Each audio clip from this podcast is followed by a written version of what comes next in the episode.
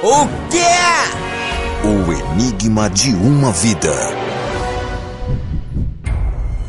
Agora é assim mesmo, né? O que eu fiz o bem não é o que eu recebi pra essa quadrilha, né?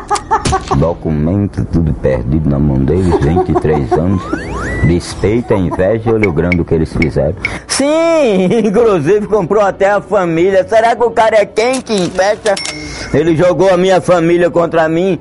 Quer dizer, na matança, como ele me queria e não podia comigo mais, entendeu, doutor? Não aguenta mais pau. Oito correu do pau, delegado, coronel, capitão, todo mundo entrando. SA, firma de São Paulo, Departamento Federal, sou prefeitura, aquilo é prefeitura, foi meu padrasto da toca, aquele filho da...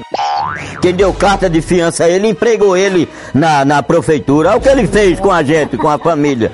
Comprou todo mundo, né, isso? Capitão, coronel, delegado, mas todo mundo comigo. Comigo! Chega, me arrepio. Eu acabando o café, abri o jogo pro doutor da SA. Carniça, Fica tranquilo, pô. A hora que tu quiser um emprego, por.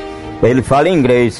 É meu amigo, anda com a 07 só de 100 só fardo. Vem cá, leva aí quando ele desce do aeroporto lá na Avenida Mascarenhas do Marai, do avião, que a gente trabalha do outro lado. Tem os aviões, pronto, do outro lado a gente trabalha. Tem um posto de gasolina, a gente entra direto no posto de gasolina, era da SL o departamento. O cara aí vai, fala, mostra a equipe documento, bate na computação.